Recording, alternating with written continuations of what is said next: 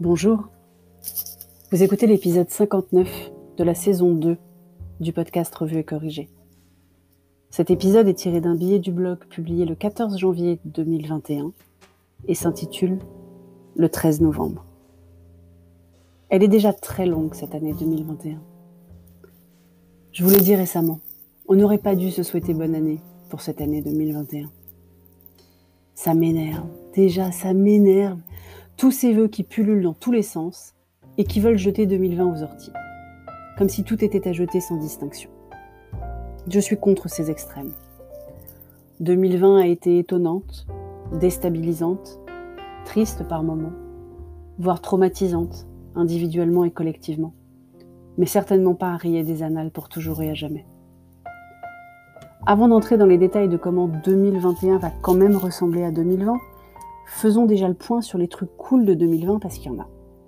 Déjà, on a vu les US voter contre Trump, ce dont je doutais fortement jusqu'à encore l'annonce officielle du 7 janvier. Et évidemment, c'était l'année de sortie de Animal Crossing New Horizons, ce qui en fait déjà une année majeure à mes yeux. On a redécouvert qu'on avait une famille et des enfants. On a reconnecté avec le réel niveau scolaire de nos enfants d'ailleurs. Et je suis certaine que je ne suis pas le seul parent pour qui ça a été salutaire en prise de conscience. On a redécouvert les puzzles et les jeux de société. On a redécouvert les jeux en extérieur pour ceux qui ont la chance d'en avoir un d'extérieur. C'est pas notre cas. On a redécouvert les personnes essentielles, tous ces invisibles, indispensables, qui ont été les seuls autorisés à travailler pendant le premier confinement, que j'ai souvent cités dans mes billets ou mes épisodes.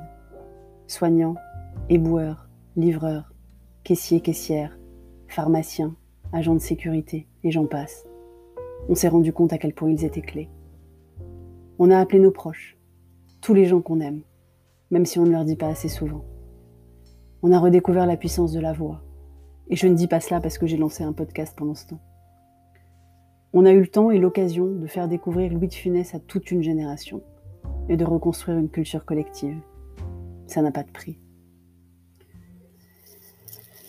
Cette année 2021, elle n'est pas si différente que ça de 2020. On est un peu plus habitué au masque, au télétravail, au couvre-feu, aux apéros visio, certes. Et un, non, plusieurs vaccins ont commencé à être administrés, avant même qu'on sache d'ailleurs s'ils empêchent la transmission. Mais on n'a aucune réelle différence encore dans notre quotidien. On n'a aucune certitude quant à une date de reprise des événements sportifs ou culturels.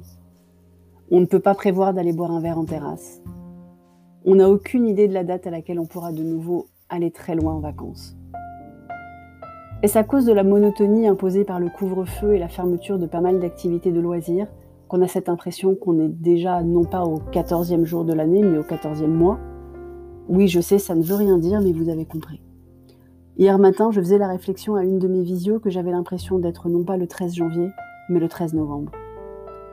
C'est peut-être aussi parce que même si on a coupé pendant les fêtes, cette trêve des confiseurs ne ressemblait à aucune autre. Moins de déplacements, de rassemblements, de dépaysement, et donc moins de recharge des batteries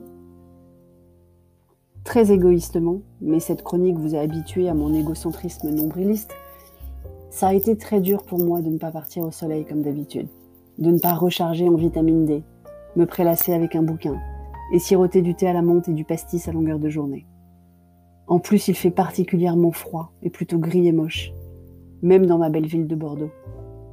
Au moins, pendant le premier confinement, il avait fait super beau. Je prenais ma vitamine D à la fenêtre ouverte, mais il faisait beau. Ouais, elle va être super longue cette année 2021. Merci d'avoir écouté. Si vous écoutez sur Apple, surtout laissez un commentaire avec vos 5 étoiles. Et sur toutes les plateformes de balado-diffusion, abonnez-vous et partagez. À bientôt.